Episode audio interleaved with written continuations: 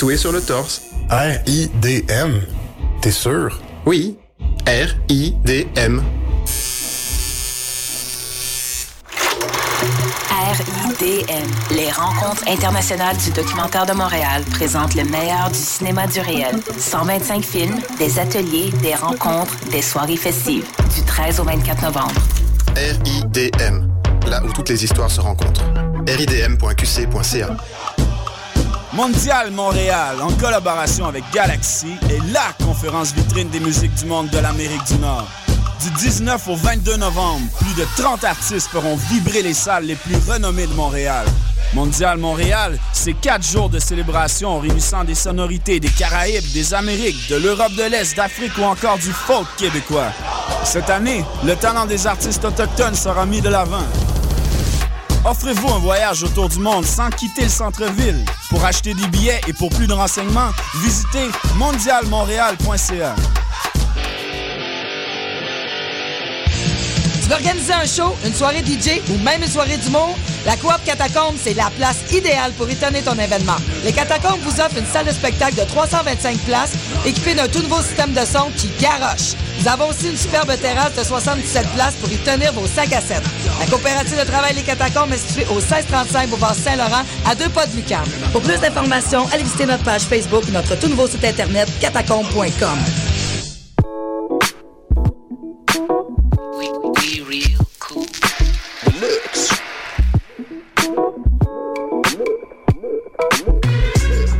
Vous écoutez Choc FM, l'alternative urbaine.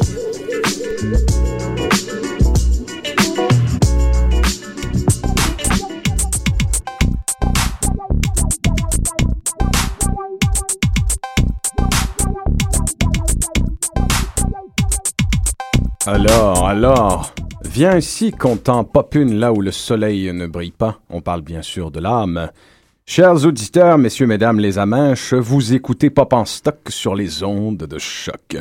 Content de vous voir popper maintenant à cette huitième émission. Pop en stock, c'est l'extension souple de la revue numérique du même nom, un ouvroir de théorie culturelle et un espace de vulgarisation pour les études les plus poussées portant sur la pop, tout domaine de fiction populaire contemporaine confondu. Vous êtes avec vos animateurs Frank, corrige-moi si je me trompe, Wallet, et Jim, One More Thing, Bertium, animateur ici même sur les ondes de Choc FM, de l'émission Le, le 7e Antiquaire, le jeudi à 17h30. Et nous avons le plaisir d'avoir deux chroniqueurs, deux chroniqueurs de marque aujourd'hui. Alors, euh, je, je, présente le mien, tu présentes le tien, Jean-Michel, on, on, se laissait pas, on, on, se fait un cadeau. On se les montre. On se fait un cadeau. Bien évidemment, euh, Antonio Dominguez-Leva, que vous connaissez déjà euh, tous, ne serait-ce que pour les commentaires que vous faites sur la fabuleuse émission qu'on a faite sur le monstre de Frankenstein. Et moi, en fait, quelqu'un qui, qui, a ouvert la langue et le signe et la, et la, linguistique et la parole, parce que là, la langue et le signe, c'était un peu cochon. Ouais. Euh, ouais, fait, Je m'en suis rendu compte C'est un très, très bon roman érotique, effectivement. Oui. Ouais. Silvano Santini, qui est professeur ici à l'UCAM en sémiologie, qui parle de Colombo de façon tellement inspirante. Grand plaisir Bonjour. de vous avoir avec nous tous les deux. Euh, J'aimerais commencer avec une anecdote, euh, si vous me le permettez, parce qu'en préparant cette émission, je pensais qu'il y aurait probablement rien de plus stimulant que de théoriser autour du personnage, de proposer des pistes d'analyse et d'interprétation. Euh, je trouvais ça stimulant d'entrée, euh, vraiment stimulant d'entrée de jeu, et tout d'un coup, je me suis rendu compte que c'est toujours dans une, une zone affective que j'étais en train de me perdre avec Colombo, puis ça m'a amené à cette anecdote qui permet d'ouvrir, à mon avis, très bien l'émission. Euh, chez nous, dans ma petite famille, euh, l'acteur Peter Falk est extrêmement aimé. Et évidemment, Colombo a joué à la télé en français pendant de nombreuses années. Et je me souviens euh, qu'enfant, qu tout le monde écoutait ça chez nous. Mon grand-père, ma grand-mère, même euh, les membres de ma famille qui, euh, dans le cas de ma grand-mère qui avait des problèmes mentaux, qui n'avaient pas les, possibilités d'appréhender exactement ce qui se passait chez Colombo, ils y arrivaient quand même un peu. Ils écoutaient quand même un peu. Évidemment, je viens d'un milieu de col bleu, donc euh, Colombo était célébré dans les milieux ouvriers comme ce héros populaire au bon savoir euh, aristotélicien. Donc, ma mère écoutait énormément Colombo et moi, euh, par la force des choses, euh, sa chaleur, sa bonhomie euh, m'est devenue très très attachante à mesure que les années passaient. Euh, évidemment, euh, tout jeune, je me disais, est-ce que ça va être toujours la même chose, Colombo? Est-ce qu'on va toujours répéter les mêmes codes? Et j'étais tout jeune et je me dis, ben voyons donc, ça fait comme 4-5 épisodes et j'ai l'impression de regarder le même, mais les comédiens changent. Par la force des choses, c'est ça qui est devenu fascinant à force d'écouter Colombo. Et on finit par intégrer ce modus operandi-là, qui est celui du personnage, naturellement. Donc, un jour que je racontais un énorme mensonge, un mensonge vraiment dégoûtant à ma mère, alors que j'avais volé de l'argent dans son portefeuille, un gros vol d'ailleurs, on parle d'au moins 20 dollars et du, screening. Ma mère a commencé à me poser des questions aléatoires sur, ce qui avait bien pu se passer. Et en, y allant comme ça furtivement, là, de question en question, j'ai commencé à devenir nerveux. Je me posais sérieusement euh, moi-même des questions savoir où cet interrogatoire allait se rendre. Et là, tout d'un coup, au cœur de ces questions aléatoires-là, euh, à un moment donné, elle arrête de poser des questions, satisfaite de mes réponses. Et moi, je me mets à respirer. Ouh, tout va bien. Tout va bien. Et elle se retourne, elle fait Attends une minute, là. Et là, j'ai eu la peur de ma vie. Parce que je savais que ma mère savait que je mentais. Et à ce moment-là, j'ai fait C'est comme le monsieur dans l'émission. Je suis dans la marde. Donc, j'ai cédé sous le, le, stress et euh, j'ai évidemment tout. J'ai dit, dit, dit, la totalité de la chose à ma mère. Ça va de soi. Donc, ma mère appelait ça prêcher le faux pour savoir le vrai. Moi, j'appelais ça faire un monsieur Colombo. J'appelais ça faire un monsieur Colombo quand j'étais tout petit. Euh, C'est là que j'ai compris à un, à un, âge quand même, j'étais très jeune, le, le principe d'une intelligence que je n'arrivais pas à contextualiser à, à cette époque-là. Euh, Qu'une bataille peut se mener avec l'esprit. Évidemment, j'étais tout petit. Moi, je ne savais pas qu'une bataille pouvait se mener avec l'esprit. Et là, tout d'un coup, je disais, il y a une bataille et je l'ai perdue. Une bataille peut se mener avec l'esprit et que parfois les héros euh, ils ont l'air de rien. Mais comme vous le savez sans doute, Jim et moi, on est des occultistes de salon à la, à la petite semaine. Et euh, finalement, à l'âge que j'ai maintenant, après avoir cheminé avec ce personnage-là, et avant de parler des codes et des mécanismes autour de ce personnage-là, euh, je me rends compte que Colombo, c'est en quelque part la, suprématie de l'essence sur l'apparence. C'est c'est la suprématie du fond sur la forme de l'être sur le savoir et la voir, en quelque part. C'est cette image de Colombo qui me reste. Et euh, je, vous recommanderais quelque chose, euh, chers auditeurs. Si vous êtes un fan de Colombo, considérez que Colombo peut être pris comme une figure totémique qui peut littéralement vous aider dans la vie lorsque vous avez une problématique. Si jamais vous voulez euh, trouver une solution à un problème grave ou à une confrontation que vous avez avec quelqu'un, posez-vous toujours la question What would Colombo do? Il y a de très fortes chances que la façon de fonctionner de Colombo vous permette de trouver une solution et de le régler. N'oubliez jamais que Colombo est un magnifique totem. Et pour parler plus précisément des mécaniques autour du personnage, allons-y d'entrée de jeu avec vous, cher spécialiste. Oui, donc je pense que là, ça va totalement être euh, Silvano qui va vraiment euh, analyser tout le processus. Je voulais juste euh, situer par rapport à la question de, l'originalité de Colombo dans la construction du récit policier traditionnel. Parce qu'en fait, bon, la plupart des, analystes ont décortiqué d'un point de vue un peu narratologique comment ça fonctionne.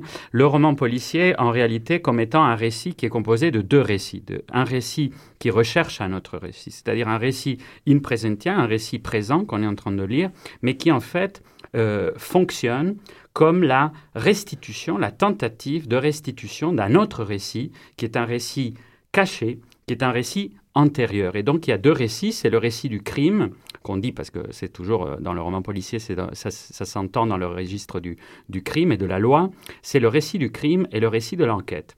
Donc traditionnellement, le roman, le roman policier classique, tel qu'il est formulé, puis tel qu'il est cristallisé par Conan Doyle, etc., euh, nous présente véritablement ce dispositif comme euh, le début de l'un étant la fin de l'autre. C'est-à-dire, le roman commence, il y a les résultats du crime, donc c'est toujours cette ouverture elle-même très un peu chamanique de la découverte du cadavre qu'on aime tous comme grande ouverture de, de, de, romans ou de, de, récits policiers. Et à partir de ce moment-là, l'enquête va essayer de restituer, donc dans une très très longue analepse, un très grand retour en arrière, euh, reconstituer qu'est-ce qui a mené à ce crime. Or, avec Colombo, ce qui change complètement dans, la, dans, dans cette économie, c'est que nous savons, le, le récit du crime, il nous est présenté. Donc l'enjeu n'est plus la reconstitution par l'enquête exactement de cet, autre, de autre récit in absentia, mais du coup ça devient autrement plus intéressant. Parce que du coup ce que ça devient, c'est de dire comment on va nous le sachant, donc ça c'est très aristotélicien aussi dans, le, dans, la différence entre notre perception comme spectateur par rapport à la perception que vont en avoir les personnages, nous qui savons ce qui s'est passé, comment ce personnage va-t-il réussir à découvrir le, le- le- le processus. Donc en fait, c'est véritablement à la fois euh, un, on pourrait dire, bon, avec euh, en anglais, un, un foregrounding, c'est-à-dire une, une présentation d'emblée comme centre du- de l'intérêt du récit, sa propre mécanique, son dispositif. D'ailleurs, tu t'en étais bien rendu compte quand tu étais petit, puisque tu as bien compris qu'il s'agissait d'une série de codes, de façon beaucoup plus évidente que dans d'autres récits tout aussi codés, puisque Sherlock Holmes, etc., sont, tout aussi codés. Mais dans, dans, dans Colombo, c'est véritablement, ça devient une dominante et ça devient la motivation du récit, c'est sa propre mécanique. Et nous sommes tous, face à Colombo, des réels narratologues, en puissance, en herbe ou accomplis, euh, ou même fatigués. Donc nous sommes face à, il, il nous, il nous situe face à ça. Mais du coup, c'est là qu'il y a l'aspect dostoïevskien qui embarque, puisqu'évidemment, c'est la grande question, enfin, c'est c'est une sorte de déclinaison du grand, euh, du crime et châtiment de, Dostoïevski. Ce qui euh, devient essentiel, c'est le processus lui-même, et ça va être précisément par un mélange de l'empathie, qui vient plutôt de quelqu'un comme Maigret, la tradition française, etc., psychologique, et à la fois la rigueur surhumaine de euh, Sherlock dans Conan Doyle. Bah, ce que tu dis, Antonio, est tout à fait, tout à fait juste. C'est-à-dire, quand on se pose la question pourquoi aime-t-on Colombo, on- il faut toujours partir de cette question-là. Pourquoi aime-t-on une chose? Et euh, Colombo, il y a des colombophiles, là. Euh, On, on s'entend. hein. En France, c'était très regardé comme émission. Ça est devenu presque ridicule au point où euh, les chaînes faisaient des guerres à qui va diffuser Colombo, à quel moment et à quelle heure, parce qu'on savait qu'on allait terrasser la chaîne euh, euh, concurrente en plaçant une émission de Colombo à 8h30 un dimanche soir, par exemple. Euh, mais tout ça pour dire aussi pourquoi on aime Colombo, parce qu'il déconstruit tous les codes, effecti- effectivement, du récit policier. Donc, le who done étant, c'est qui, l'a fait, euh, qui, euh, qui a fait le crime. Euh, évidemment, euh, c'est pas un mystère, on le sait dès le départ. Mais il n'y a pas que ça, il n'y a pas que ça. C'est-à-dire que si on regarde les indices habituels qu'on aime beaucoup dans les récits ou qui sont archétypiques des récits policiers, les empreintes, l'arme, tout ça devient secondaire chez Colombo. Hein, L'arme, euh, qu'on la trouve ou non, les, surtout les empreintes aussi, euh, il s'en fiche un peu. C'est pas ça Oui, qui l'intéresse. C'est l'aspect Maigret, c'est le côté, et c'est ce, qui, c'est ce qui vient de la figure du détective métaphysique dans, dans, dans Mhm. Crime et Châtiment par opposition à Conan Doyle, c'est que c'est véritablement le paysage de l'âme qui l'intéresse. C'est- Ah, D'ailleurs, pour les gens qui ne sont pas des, euh, des colombophiles, mentionnons que Colombophile ne porte à peu près jamais d'arme à feu, à ce que je sache, ou pas du tout, euh, qu'il s'y oppose et que l'arme, l'arme C'est principale, son intelligence. code. euh, C'est un autre code aussi qui, qui change beaucoup, contrairement à beaucoup de séries euh, policières de l'époque. euh, une série même que Richard Levinson et William Fink, donc Link, pardon, les créateurs de Colombo, ont, ont- ont créé à peu près à la même époque, hein, dans le NBC Mystery Movie. C'est une série là dans les années 70, euh, une série de, de, de- de films policiers. Ils ont créé euh, Mannix. Mannix était un policier, mais extrêmement violent. Il y avait de la poursuite, il baisait des femmes. euh, c'était, vraiment le, macho par excellence. Or, Colombo, c'est, tout le contraire. Colombo ne, ne sait même pas tirer, euh, ou, ou à peine. euh, il n'utilise jamais l'arme. Il n'y a aucune poursuite, aucune bagarre. Il se fâche à peu près jamais non plus. Donc, on est complètement dans une déconstruction. Donc, ce que ça nous dit, Colombo, d'emblée, c'est que tout se passe ailleurs. Tout est ailleurs dans, ce- dans cette série. Mais où? Et là, euh, évidemment, c'est c'est une nouvelle naissance hein, d'un récit policier, comme tu l'as dit, Antonio. Et euh, évidemment, c'est euh, à ce point précis que Colombo devient la série, la série devient intéressante. Mais pas juste pas, pas seulement pour ça non plus. Hein, c'est que Colombo, contrairement à également aux séries policières où le, le policier, le détective, toujours très sûr de lui, souvent euh, assez beau. Les séries américaines, hein, j'entends. hein, euh, Hercule Poirot n'a rien de- du- d'un sex symbole, certes. Euh, dans les séries américaines, le, détective est souvent beau, dragueur, machin. Colombo n'a rien de ça. Vraiment, quand il apparaît sur la scène d'un crime, il a plutôt l'air d'un d'un mendiant, d'un clodo. Il ne sait pas trop ce qui arrive. Il, il- il a toujours besoin de son café avant de mettre la machine en marche. Donc, il, il, a, il n'a l'air de rien en Colombo. Et ça, pour, euh, pour l'anecdote, euh, on, on, pourrait le souligner aussi, c'est que à l'époque, et quand on, on, on remarque les, euh, les adversaires de Colombo dans la série, ce sont souvent des, des acteurs qui ont un beau gabarit, hein, c'est-à-dire euh, William Shatner, euh, euh, Martin Sheen, John Cassavetes, euh, Martin Lando, tout, tout, à fait, puis des, des Robert Vaughn. Des... Donc c'est des, des, beaux, des beaux gosses, hein, et lui, il, il a l'air de rien, c'est pas lui le sex symbole, c'est les autres. Et des beautés aristocratiques, parce qu'il y a un aspect de classe très fort, et d'ailleurs tu parlais tout à l'heure du fait que c'est un héros prolétarien, et d'ailleurs Umberto Eco, dans sa, dans sa préface à Des Superman au surhomme, il analyse la figure de Colombo précisément comme l'ultime déclinaison, la, variation autour de cette surhumanité qui avait été plutôt euh, sherlockienne, qui avait été plutôt, donc on, on l'avait évoqué ici dans l'émission, donc le, le dandy, euh, etc., une sorte d'aristocratie de l'esprit. Et là, c'est l'homme ordinaire, c'est la revanche de l'homme ordinaire, de, de Kleinemann, de Wilhelm Reich. Là, ab absolument. Et c'est l'histoire même de Peter Falk. Peter Falk a tourné énormément au cinéma, a tourné énormément à Broadway, mais jamais il a réussi à avoir un premier rôle. Mm -hmm. Pourquoi? Parce qu'il n'y avait pas le gabarit, tout simplement. Il était tout petit, un peu trapu, avec un œil en verre. Euh, il n'y avait rien pour devenir premier rôle. Donc c'est un peu sa revanche. Hein, euh, L'inspecteur Colombo, le lieutenant Colombo, hein, devient à la télévision euh, une revanche presque personnelle à l'égard même du cinéma. Il n'a jamais eu ce premier rôle, mais il l'a eu dans une série télé en face de criminels qui, eux, sont beaux et qui, eux, jouent généralement le premier rôle dans les films hollywoodiens. Donc, c'est pour ça qu'il est très sympathique. Et euh, il nous est très sympathique parce qu'on sent tout ça à travers le personnage, à travers ses mimiques, à, à travers euh, les objets qui l'accompagnent, son chien, sa femme qu'on voit jamais, sa, sa Peugeot 403 euh, déglinguée. Euh, on, on, sent très bien aussi dans ce Hollywood, hein, on est souvent à Hollywood, on est à Malibu, donc c'est le, Los Angeles, huppé, euh, riche, richissime même.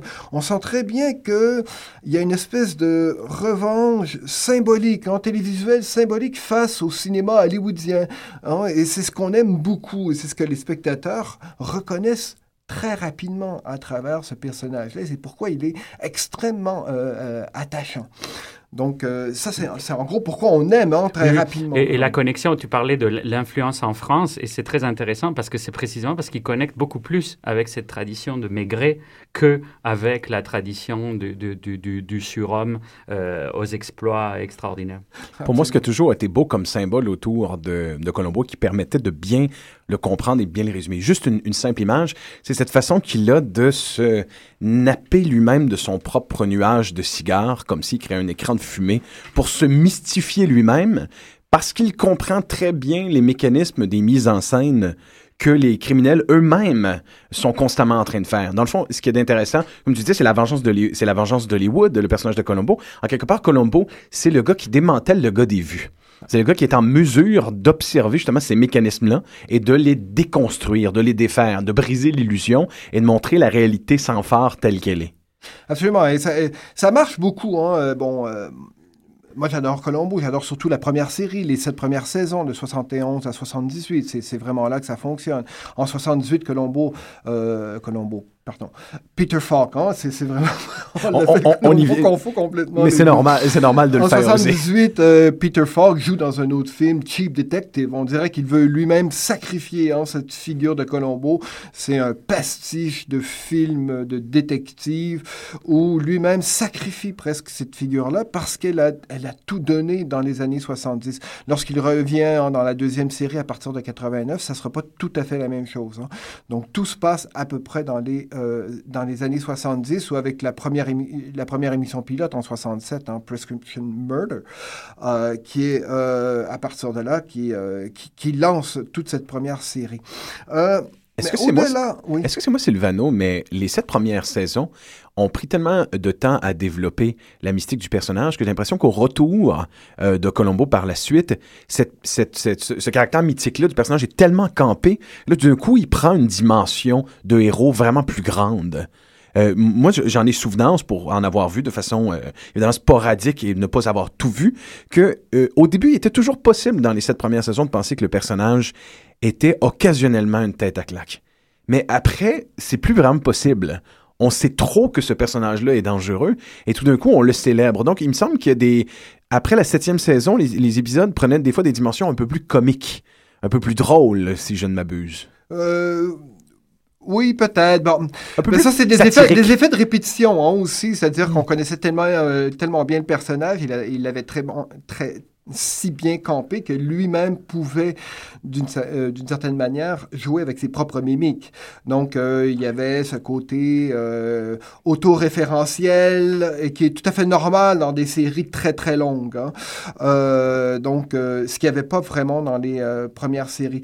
Et il y a l'effet également pour le téléspectateur. Un colombophile l'a vu au moins dix fois chaque émission. Donc, donc on, on- on les connaît par cœur. Donc, on, remarque très, très rapidement pour un colombophile, on, euh, un colombophile remarque très rapidement toutes ces, euh, ces, ces- ces références euh, à lui-même, hein, donc ce côté autoréférentiel de la série, d'où le comique peut-être. Mais le comique est déjà présent hein, dès, dès les premières, euh, dès, euh, dès les premières émissions, c'est-à-dire à, à quel point euh, finalement les criminels qui sont si beaux à côté d'un être aussi qui en apparence a l'air aussi médiocre, il y a quelque chose de comique. Hein? C'est tout, toute euh, disproportion de grandeur, de volume, euh, d'apparence et euh, un profond effet comique. Donc d'emblée, lorsque le grand blond John Cassidy, par exemple, dans le dans le le, premier euh, le, premier film de la première sa- saison, Murder by Book. Euh, John Cassidy qui est, vraiment Jack Cassidy pardon qui est, très grand blond euh, etc c'est une émission d'ailleurs qui a été réalisée par euh, Steven Spielberg Euh, donc pas n'importe qui. Il y a quelque chose de comique de voir ce blond se faire vraiment narguer, se faire avoir complètement par euh, finalement cette- ce petit être un peu trapu et qui, euh, qui mine de rien hein, euh, est capable de, de terrasser un géant. C'est encore un peu, c'est ce mythe un peu de David contre Goliath. hein. C'est tout ça qui revient. C'est très mythique. Il y a des, des choses fondamentalement mythiques dans des, dans des émissions où on accroche énormément sur le personnage. Mais pourquoi on aime finalement autant euh, Colombo hein, euh, parce qu'il fait l'en- une enquête tout à fait euh, euh, autre. hein. Il fait une enquête autrement et il, se révèle profondément, c'est pour ça qu'on l'aime aussi beaucoup, il se révèle profondément américain. C'est un enquêteur américain, mais au sens philosophique du terme. hein. Les, euh, les Américains ont une seule philosophie originale hein, dans leur pensée. Ils ont beaucoup philosophie, mais ils ont vraiment euh, un courant philosophique qui leur appartient, c'est le pragmatisme. Le pragmatisme est né hein, à la fin du 19e siècle sous la plume donc euh, de, euh, du penseur Charles Sanders Peirce et de son ami William James. hein. et pour le pragmatisme, qui est fon- foncièrement une philosophie américaine, euh, pour le pragmatisme, l'être humain n'a pas d'essence. hein. L'homme n'est ni, ni mauvais ni bon en soi. Et pour, pour Colombo, ça sera pareil aussi. Jamais il va juger moralement. Jamais. Et euh, à aucun moment il va juger moralement les actes des criminels. Pour un pragmatisme, hein, euh, un homme est déterminé par ses actions, par ses pratiques. C'est ça qu'il détermine. Hein, ils ne sont pas déterminés, encore une fois, en soi, bons ou mauvais. Ils sont déterminés par leurs actions, par leurs pratiques. Et les actions des hommes se font toujours dans un environnement con- concret. Donc, action plus environnement, ça crée ce qu'on appelle hein, dans, le, dans le pragmatisme les habitudes.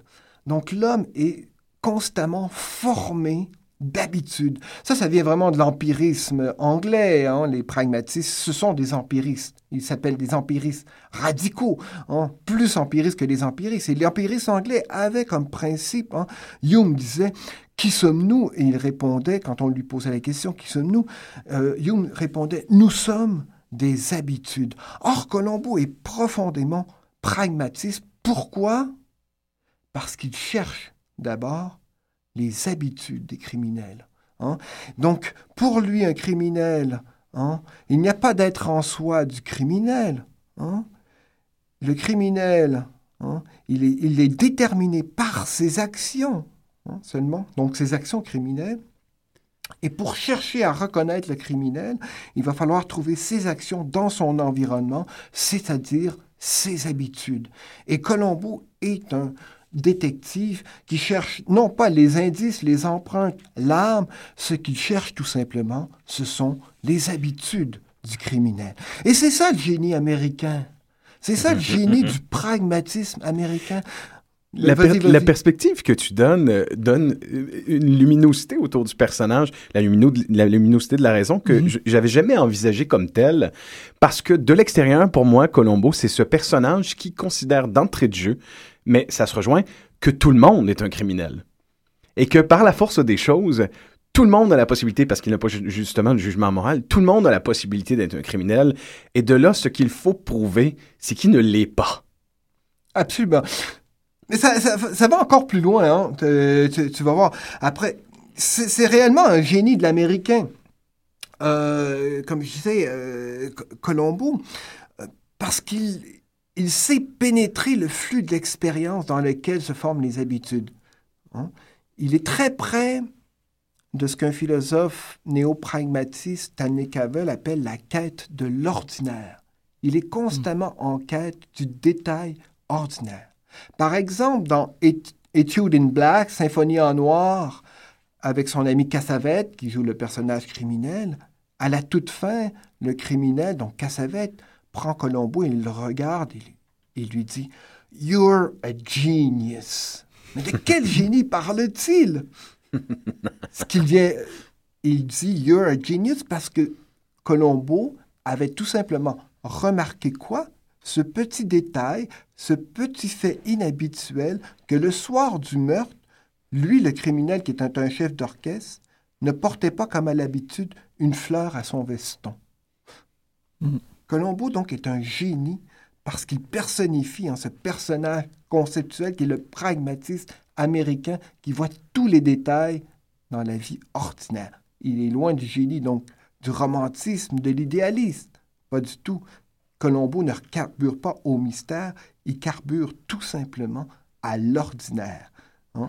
Et c'est ça qu'il faut comprendre de lui, et c'est ça qui est vraiment, c'est ce qui nous rapproche beaucoup hein, de- du, personnage. Restons sur ce que tu appelles le, pragmatisme américain et sans quitter Colombo, parlons rapidement d'un autre personnage parce que finalement, tu, euh, tu as soulevé quelque chose à propos d'un personnage que moi je connais et apprécie à fond, un personnage créé dans les années 60 au Japon euh, qui s'appelle Zatoichi. Et ce qui m- et ce qui m'épate, c'est que je, je, je suis surpris de constater que ce personnage-là est soumis au même code que celui que tu appelles le code du pragmatisme américain. Et euh, comment est-ce que c'est possible? Et maintenant, en y réfléchissant bien, je me rends compte que Zatoichi est une belle relecture du western américain dans un contexte de samouraï et que justement la quête de l'ordinaire, c'est ce qui a fait triompher cette franchise-là à la télévision et au cinéma au Japon pour les mêmes raisons que, Colom- que Colombo. Et je me rends compte que ces personnages-là sont des frères.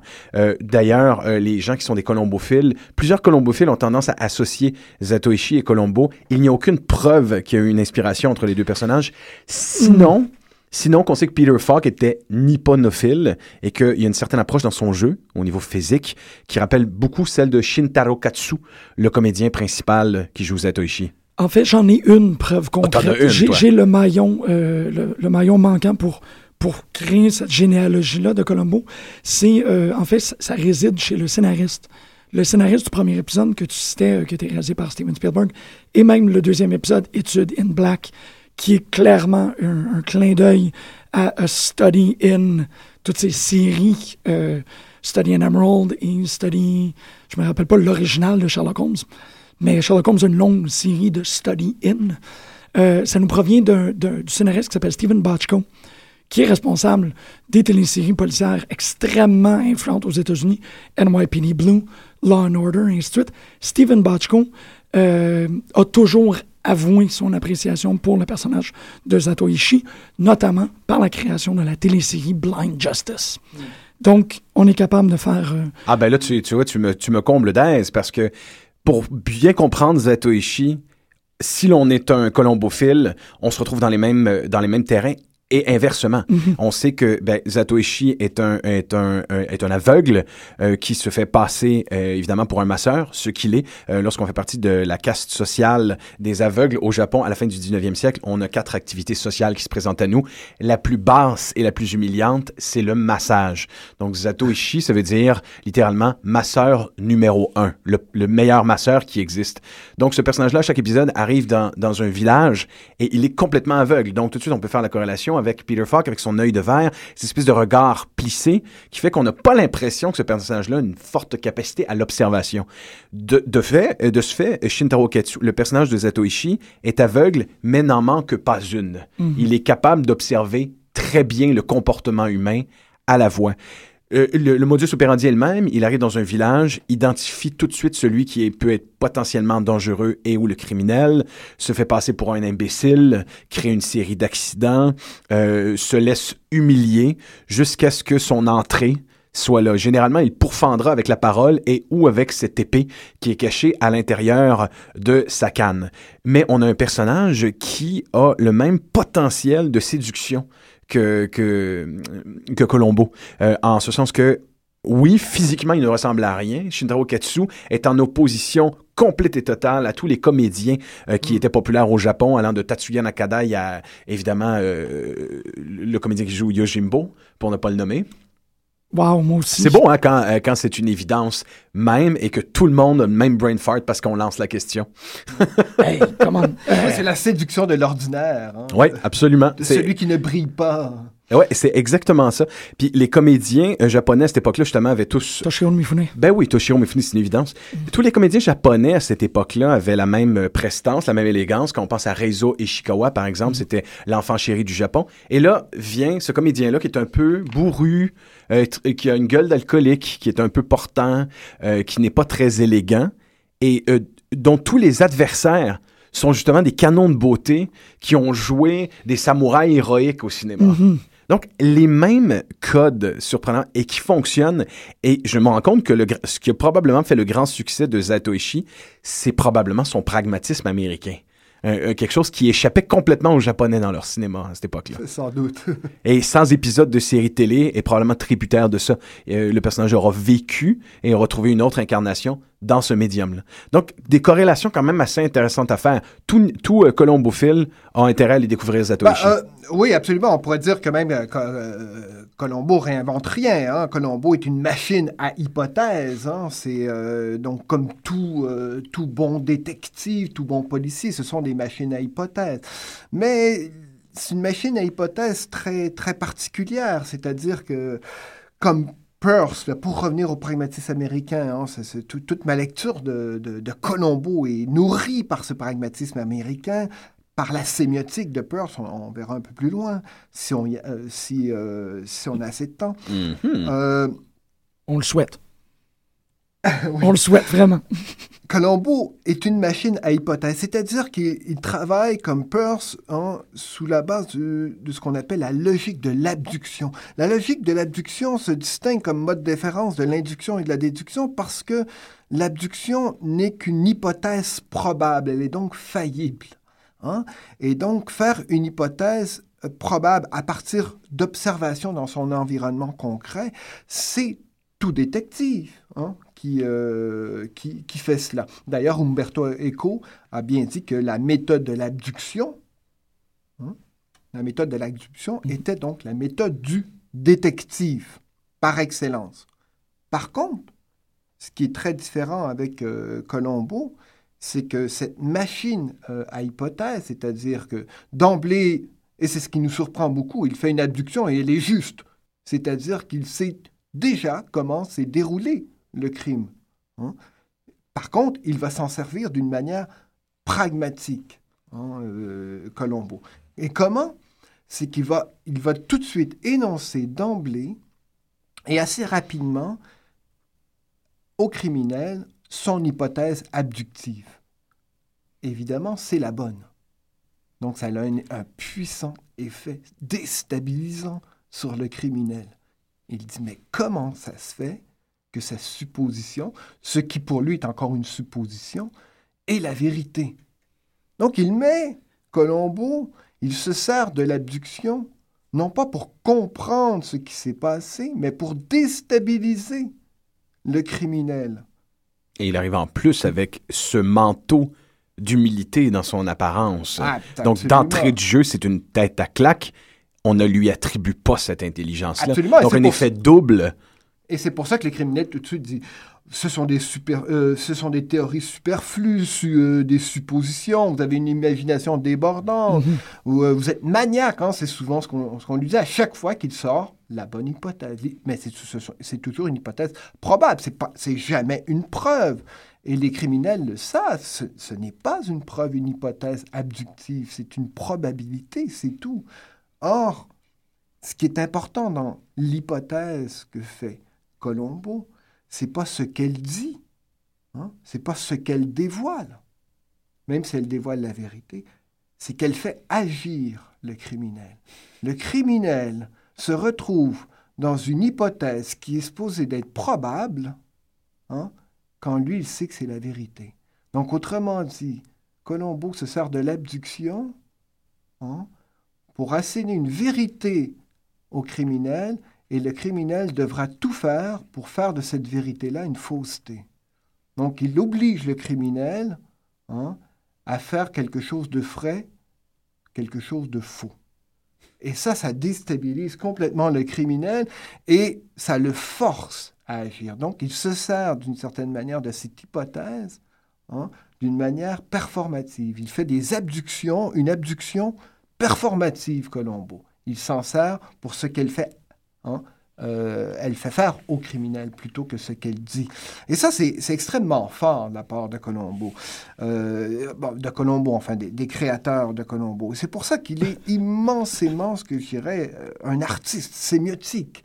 Il possède l'art des signes, Colombo. hein. Et là, là, on rejoint fondamentalement encore plus profondément la théorie de Peirce et la théorie même du, pragmatisme. Comme disait Wittgenstein, qui est souvent associé à la théorie pragmatiste, il, il recommandait à ses étudiants, plutôt que d'aller, euh, pour comprendre euh, comment fonctionnait le langage, d'aller lire des romans policiers. Donc, euh, moi, je pourrais très bien conseiller à mes étudiants, pour comprendre la sémiotique persienne, la sémiotique donc américaine, allez voir la série Colombo. Vous allez tout comprendre.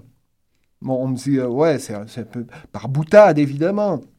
Mais euh, quand on y regarde de près, quand on, on, on déchiffre un peu, ou on se met à essayer de comprendre comment il travaille avec les signes, Colombo, parce que tout détective travaille avec des signes, évidemment, avec des indices, on le sait. Comment il travaille avec des signes, c'est là que tout à coup, on voit en lui un artiste sémioticien, un artiste persien, je dirais même.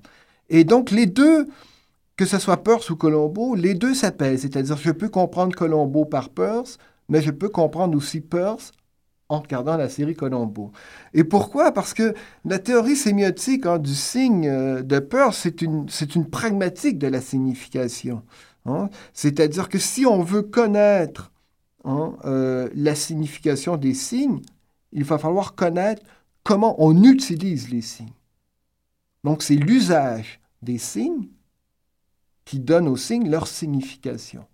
Les signes ne portent pas en soi leur signification. C'est l'usage qu'on en fait. Donc, et l'usage qu'on en fait, c'est toujours un usage habituel. Pour donner un exemple précis Voilà. de cette utilisation des signes que fait Colombo, est-ce que c'est possible pour toi d'aller chercher, pinpointer des épisodes précis Absolument. où les adversaires de Colombo qui lui ont donné le plus de fil à, de, le- de fil à retordre étaient eux-mêmes les possesseurs de la compréhension de ces signes-là?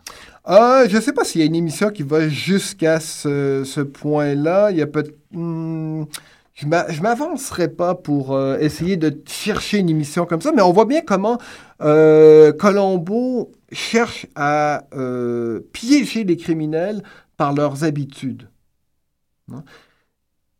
Ce que cherche Colombo, c'est pas un psychologue, c'est pas la personnalité, c'est pas euh, les traumatismes, machin. Ce que cherche Colombo quand il fait son enquête, c'est de voir les personnages, le personnage criminel, agir dans son milieu naturel. C'est pour ça qu'il est souvent chez lui, à son travail ou sur un court de tennis, etc., etc. Il cherche, il regarde, il observe quoi? Il observe le personnage dans ses habitudes. Et il retient toutes ces habitudes-là, Colombo. Pourquoi? Parce qu'il sait que dans telle situation, face à tel signe, le personnage va agir de telle et telle manière, parce qu'il connaît ses habitudes. Autrement dit, pour le sémioticien persien que Colombo est, plus j'en connais sur les habitudes du criminel, est-ce que c'est un parieur, est-ce que c'est un buveur, est-ce que c'est quelqu'un qui aime les, belles voitures, est-ce qu'il aime les belles femmes, est-ce que c'est quelqu'un qui a beaucoup d'ambition dans la vie, est-ce que c'est quelqu'un qui a peur de perdre la face, est-ce que c'est quelqu'un comme dans un épisode euh, Couronne mortuaire euh, mm. qui, euh, qui dit, qui révèle à Colombo qu'il est très peu habile en chimie, donc toutes sortes de petits aveux, toutes sortes de manières d'agir que Colombo emmagasine en lui. Et évidemment, il va rejouer, il va créer toutes sortes de situations pour que le criminel agisse de telle manière dans telle situation. Et lorsqu'il va agir de telle manière dans telle situation, Colombo pour Colombo, ce sera la preuve hein, de sa euh, culpabilité. Comment, par exemple, dans Dead Weight, hein, le criminel est un général euh, de l'armée américaine, un héros hors pair de la guerre de Corée, il a fière allure, il est sûr de lui. Pour l'incriminer, il suffirait de trouver l'arme, hein, mais on n'y arrive pas. On n'y arrive pas. Donc Colombo, comment il fait pour trouver l'arme, c'est pas en cherchant dans tous les recoins de la maison, dans le moindre garde-robe ou sous les moquettes, euh, ou dans, euh, je sais pas, euh, un faux tiroir dans un meuble, mm. etc. Non, il cherche tout simplement à travers les habitudes du général, c'est-à-dire hein, quelqu'un qui est extrêmement sûr de lui, quelqu'un qui aime donc qui a, extrêmement confiance en lui-même, quelqu'un qui aime beaucoup le jeu, hein, et aussi c'est quelqu'un qui ne pourrait jamais se départir de toute sa collection d'armes. D'ailleurs, en effet, à la toute fin, on est à une exposition de tous les objets du général. Hein. Le général, il est là, fièrement, il se fait poser à travers tous ces objets, évidemment, la pièce centrale, c'est l'arme du crime. Colombo n'a même pas besoin de faire une expertise professionnelle. Il sait que l'arme, c'est elle. Évidemment, il amène, il force par les habitudes le criminel, non pas. Euh, il, amène le criminel à avouer même que c'est cette arme hein, qui est à la vue Hein, de tout le monde. C'est vraiment le remake de La lettre volée d'Edgar Allan Poe, hein, pour ceux qui la connaissent. Moi, je me souviens très bien d'un épisode qui m'avait fait un effet surprenant parce que j'avais l'impression que le criminel offrait quelque chose, un défi euh, à Colombo euh, auquel il n'était pas habitué. C'est un des premiers épisodes de la sixième saison, sinon le premier, euh, Fade into Murder avec William Shatner, qui avait la particularité dans cet épisode-là de jouer un personnage qui s'appelle Ward Fuller et qui lui-même était l'interprète d'un célèbre détective à la télévision. Donc, je me souvenais, euh, je me souviens très bien que dans cet épisode-là, les confrontations entre Colombo et le comédien finissent pratiquement par prendre une dimension métatextuelle sur la façon d'écrire un épisode de Colombo, parce que le personnage c'est difficile pour Colombo de déterminer jusqu'à quel degré le comédien est en train de se mettre en scène lui-même et en train de s'improviser un, un, détective. En train de dire, mais moi-même, en tant que détective privé à la télévision, mon personnage ferait ça, ça, ça et ça. Et on, se rend compte que même si l'anomalie du personnage est solide à mort, euh, euh, Colombo n'y croit pas une seconde et qu'il est vaguement, et c'est quelque chose qu'on voit pas souvent, presque irrité par ce personnage-là qui ridiculise en quelque part son fameux savoir, sa fameuse connaissance des signes, son fameux savoir euh, aristotélicien c'est comme si euh, la, pire insulte qu'on pouvait faire à Colombo, c'est de singer sa façon de, travailler. Puis je me souviens que, très nettement que dans cet épisode-là, justement, il y avait quelque chose de plus déstabilisant par rapport euh, euh, à comment il opère. C'était plus difficile pour Colombo dans, cet épisode-là de savoir exactement quelle était euh, l'arme euh, et, le mobile du personnage principal. C'est un des, des exemples. En fait, ce qui, est plaisant dans Colombo aussi, c'est lorsqu'on regarde plusieurs épisodes, c'est de trouver ces cas, parce qu'on sait il va terrasser son adversaire à grands coups de logique et de raison, euh, coûte que coûte, et c'est le plaisir qu'on a, c'est ce payoff du terrassement qui nous plaît, mais il y a aussi ce plaisir de voir là où Colombo aura un peu plus de difficultés. Là où c'est un peu plus difficile pour lui d'arriver au bout de son adversaire et où il doit réajuster, évidemment, son arme lui-même, son- sa capacité au raisonnement. Euh, moi, c'est, je cherche depuis longtemps une espèce d'abécédaire de ces épisodes-là de Colombo. Celle où Colombo, tout d'un coup, est, est est- est poussé dans des retranchements qui, euh, où il est un peu moins familier. Mhm. Est-ce que, vous, est-ce que vous en avez en suggestion, vous, pour les auditeurs qui seraient des, des colombophiles et qui, euh, qui ne s'en souviennent pas? Il y a, il y a une émission, euh, c'est. Euh, le, le- le type m'échappe, mais euh, c'est avec Robert Vaughn. Ça s'appelle Goodbye. euh, hmm, je- non, je le, le type m'échappe totalement. Mais euh, c'est. euh, Troubled il y a- il y a un- Waters. pardon? Troubled Waters. Non, pas Troubled Water. Ah, non? non? ça c'est avec Robert Vaughn aussi. Mais, euh, Salute to the Commodore. oui, c'est ça. Voilà. Salute. Last salute to the Commodore. Salut, salut to the Commodore. Là, Robert Vaughn, qui est le criminel, et c'est lui, effectivement, au début de l'épisode, qu'on voit commettre le meurtre, mais ce meurtre-là en cache un autre. Et cet autre meurtre-là, on l'a jamais vu. Ouais, en fait, les exemples que vous utilisez depuis tantôt, puis là, si vous me permettez, sont extrêmement criants. Parce que, Francis, ce que, ce que tu nous cites, euh, cet épisode-là qui euh, Fade into Murder, Mm-hmm. est essentiellement euh, Star Trek qui est tombé dans Colombo. Parce que William Shatner y apparaît et Walter Conning aussi. Oui, qui joue Chekhov, effectivement, est lié. Et là, euh, Last Salute to the Commodore, l'exemple que, que, que tu utilises, Sylvano, The Man from Uncle? est réalisé par Patrick McGowan. Ah, ok. qui a fait The. Prisoner, qui a lui aussi mis en œuvre. Il y a, en fait, j'esquisse une hypothèse par rapport à ça, qu'il y a des gens qui ont décidé, à cause de leur, affect, leur affection personnelle pour le- la, la- la- la déconstruction, qui ont décidé d'intégrer leur propre truc, comme, euh, comme en fait, euh, The euh, Cheap Detective était la suite de Murder by, Murder by Numbers. Donc, en fait, des gens qui aiment défaire, et on s'est amusé à mettre. Colombo, dans ces... Ben, c'est Ben, c'est- c'est oui. le, c'est le seul épisode où euh, on apprend à la toute fin, comme spectateur, on apprend à la toute fin qui est le véritable coupable. C'est c'est l'unique. Hein? OK, Col-. Colombo, on n'avait aucune idée. Euh, oui, Colombo, c'est lui qui devine à la fin, mais nous, on est, euh, on, on le devine à la toute fin, lorsqu'il révèle. hein. Il- Euh, c'est le, le- le seul épisode qui est, euh, qui est construit de cette, euh, de, de cette, de, de- de cette manière. Parce que généralement, comment... Et moi, c'est le, le summum de l'art de Colombo, c'est vraiment ces frame-up, euh, c'est-à-dire ces, ces scènes fictives euh, finale. Il n'y en a pas dans, à tous les épisodes, mais c'est mes, pi- mes épisodes favoris. C'est lorsque Colombo fait une mise en scène finale, invite le criminel à venir et c'est là qu'il le prend. Oui, quand il le Et il le prend à ses à propres habitudes. Hein, C'est-à-dire que Colombo, encore une fois, ne cherche pas les indices, ne cherche pas les motifs, il cherche encore une fois hein, à faire agir le criminel de manière à ce qu'il s'incrimine lui-même. Donc la mise en scène finale, inventée de toutes pièces par Colombo, c'est un frame-up total, hein, comme dans Couronne mortuaire.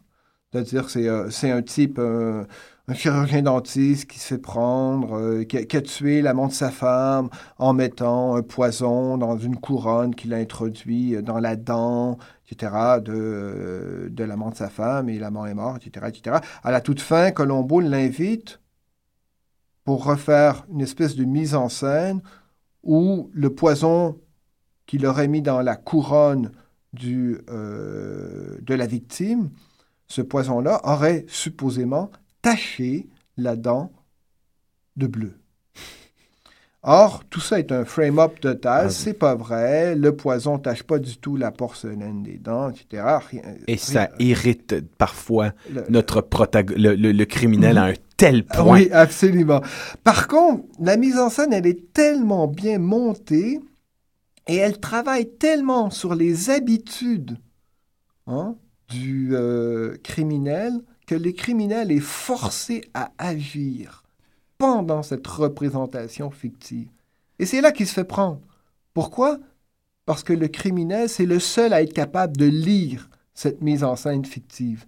Généralement, on voit les policiers autour être complètement perdus. Mais qu'est-ce qu'il fait là? Personne ne comprend où Colombo va en venir parce qu'ils ne comprennent pas. Ce ne sont pas, comme dirait Peirce, des interprétants, des gens qui sont à même de comprendre les signes parce que ça ne s'adresse pas à leurs habitudes à eux.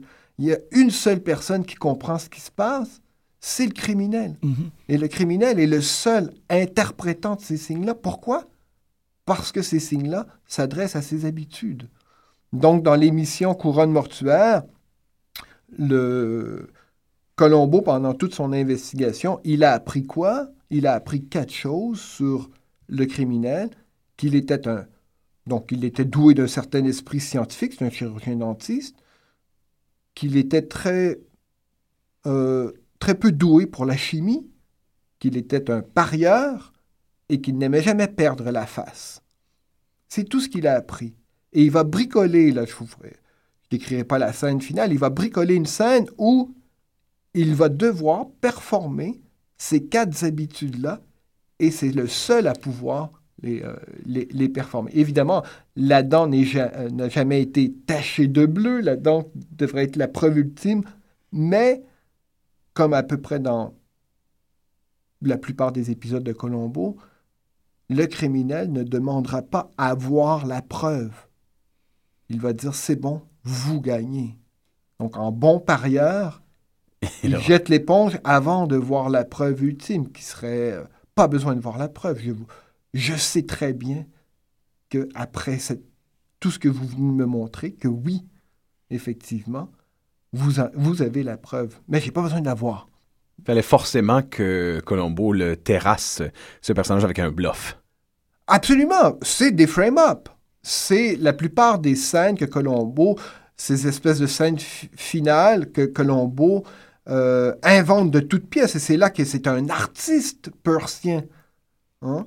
Il va jouer avec les signes et les signes vont forcer le criminel à s'incriminer lui-même. Mhm. Est-ce que... Parce qu'il est le seul à pouvoir comprendre ce qui se passe. Donc, s'il est le seul, donc c'est le seul à pouvoir leur donner une signification. Et en leur donnant une signification, nécessairement, ça renvoie cette mise en scène fictive à la mise en scène du crime, à la scène du crime original. Est-ce que Couronne mortuaire s'avère être, selon vous, un des plus importants épisodes? Non, pas du tout. Bah, non, c'est celui qui illustre le mieux cette mise en scène parce que, bon, il apporte un petit kit de chimie, on sent très bien le bluff à la toute fin. Ben, nous, on n'est pas sûr à 100%, mais on sent très bien le bluff. Il fait venir le beau-père en plus du criminel, le beau-père qui est un très grand chirurgien, euh, dentiste. Euh, euh, à l'égard duquel le, criminel a énormément d'estime, donc il ne veut pas perdre la face devant son beau-père. Tous les éléments sont là pour faire en sorte que le criminel, effectivement, va agir exactement comme l'a prévu Colombo. Et c'est là tout son art, et euh, c'est là qu'il est profondément diabolique, Colombo, parce que ce qu'il nous dit il est finalement... Un peu sadique parfois. Comment tu dis? Il est même un peu parfois sadique. Ah, il, y a un certain sadi... il y a un certain sadisme. C'est pervers. Des, des, ces mises en scène fictives sont tout à fait perverses. C'est-à-dire que ce, que ce que nous apprend Colombo, c'est si vous disposez des habitudes, si vous connaissez les habitudes des autres, vous pouvez les faire agir n'importe comment. Mhm. Juste avec la, parole, avec la parole. C'est ça qui est extraordinaire, c'est que c'est un art martial parfait. Il n'y a, a, même plus d'agir. Ben, il y a quand même un peu d'agir dans Couronne mortuaire parce qu'il va faire une. Sur une fausse dent, il va faire une sorte de démon, une fausse démonstration scientifique. Mais ben, il va a pas entraîner le criminel à croire à la situation et à ne pas euh, demander à voir la preuve ultime qui serait la dent de la mm. victime bleue et qui, elle, n'est pas bleue, évidemment. C'est un frame-up, c'est pas vrai, euh, tout, tout, tout, ce qu'il a fait. Mais Colombo, finalement, ce qu'il nous dit, et c'est profondément euh, mesquin, diabolique ou, pervers, c'est ce qu'il nous dit, finalement, c'est si vous connaissez les habitudes hein, des autres, vous pouvez les faire agir comme vous voulez. Et c'est ce qu'il fait. Et c'est qu'il est profondément pervers. Finalement, des criminels, quand ils se retrouvent devant Colombo, on pourrait leur donner une seule, euh, une seule indication. Cachez vos habitudes. Donc c'est complètement l'inverse. Quand on fait un crime et qu'on se retrouve devant les policiers, on essaie d'agir le plus habituellement possible. Or, c'est ce qui perd les, euh, les, criminels dans, dans, dans, dans, Colombo, dans la série Colombo, parce qu'en agissant selon leurs habitudes, Colombo voit tout et va comprendre exactement leur propre façon d'opérer. Et c'est hein, cette propre façon-là qui, va hein, euh, qui va les perdre. Entre-temps, vers la fin de cette émission fascinante qui va nous donner envie de faire des serious prix de quelques mois autour du personnage. Euh, aidez-nous, Sylvano, à commencer par pinpointer les incontournables. On veut quelques recommandations de ce que vous recommandez, que vous considérez les épisodes complets de Colombo, euh, justement celle où l'art du personnage est parfaitement bien expliqué et isolé. Ah ben, moi, j'aime beaucoup euh, Playback. c'est avec Gina Rollins. Mm-hmm. Un an après qu'il ait tourné avec elle Femme sous influence de Cassavet en 74. Donc, euh, Playback, 75, c'est pour moi un incontournable. Étude in Black avec John Cassavet, ça reste euh, absolument un, un, des épisodes les plus, euh, les, les, plus remarquables, surtout pour la fin, lorsque Cassavet, qui est un génie quand même de la musique, lui crie « You're the genius » pour son côté ordinaire. J'aime beaucoup euh, celui-là plus pour l'anecdote parce que c'est avec Johnny Cash, Swan Song, où Johnny Cash joue presque son propre rôle. Dans, c'est un chanteur, donc un, musicien. J'aime beaucoup. J'aime beaucoup aussi euh, avec Janet Leigh, celle qui a fait hmm. euh, Marion Psycho. Marion Crane For, Forgotten Lady en 75. J'aime beaucoup parce qu'à la toute fin, c'est une femme qui par la mémoire et donc qui n'a pas de mémoire du meurtre qu'elle a hein, commis. Oh mon Dieu. et son, euh, son amant va prendre sur lui hein, la culpabilité. Et Colombo assiste à cela. il trouve, il trouve pas ça beau, il trouve pas ça bien. Il fait juste, bon, ça va me prendre au moins deux, trois mois pour prouver votre non-culpabilité. C'est cet épisode qui me, qui me tente le plus. Et j'aime beaucoup aussi le Now You See Him avec euh, Jack Cassidy en 76. Pourquoi? parce que c'est sur un magicien qui s'appelle Great Santini et que c'est euh, évidemment c'est mon nom de famille. Donc voilà, je me sens tout C'était un grand parti. C'était un grand plaisir de vous avoir avec nous. Merci pour cette très éclairante présentation du personnage. Euh, on vous invite à revenir la semaine prochaine à même heure à notre émission. Une émission qui va être cette fois-ci euh, random, si vous me permettez l'anglicisme, une série de suggestions euh, de consommation à faire autour de la culture populaire euh, offerte par plusieurs de nos chroniqueurs. On va quitter sur une, euh, un commentaire sur l'art contemporain euh, de la part de Colombo. Vous regardez un tableau ou une sculpture, où vous vibrez ou vous ne vibrez pas, c'est tout. Ah alors là, voyez-vous, je vais vous avouer quelque chose, je ne vibre pas. Non C'est dommage. Ah, Intensité. Hmm, c'est le titre. Ah. Ah, c'est le titre. Mais c'est très subjectif, n'est-ce pas? Ah, bah, oui, oui. Et, combien ça coûte? Euh, Ça coûte. Euh, 700 dollars. Ça coûte 700 dollars Oh Cette pièce-ci est l'œuvre d'un de nos plus jeunes artistes. Euh, l'acheter aujourd'hui serait un excellent placement, comme pour un tableau de Van Gogh à la fin du siècle dernier. Et combien ça coûte, ça? Oh, Cette pièce assez particulière doit pouvoir se vendre 1200 dollars.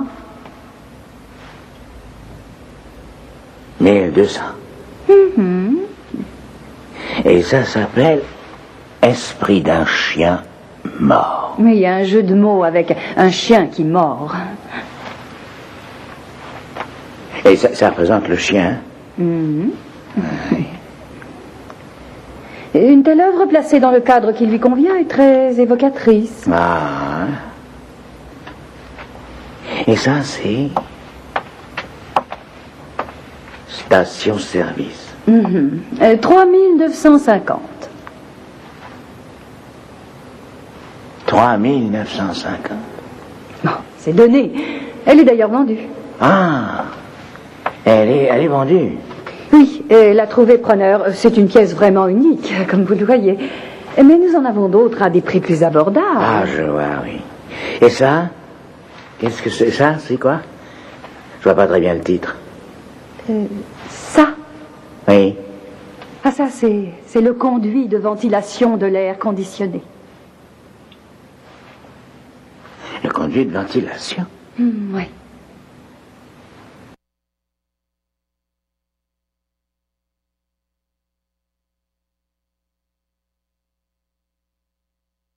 DM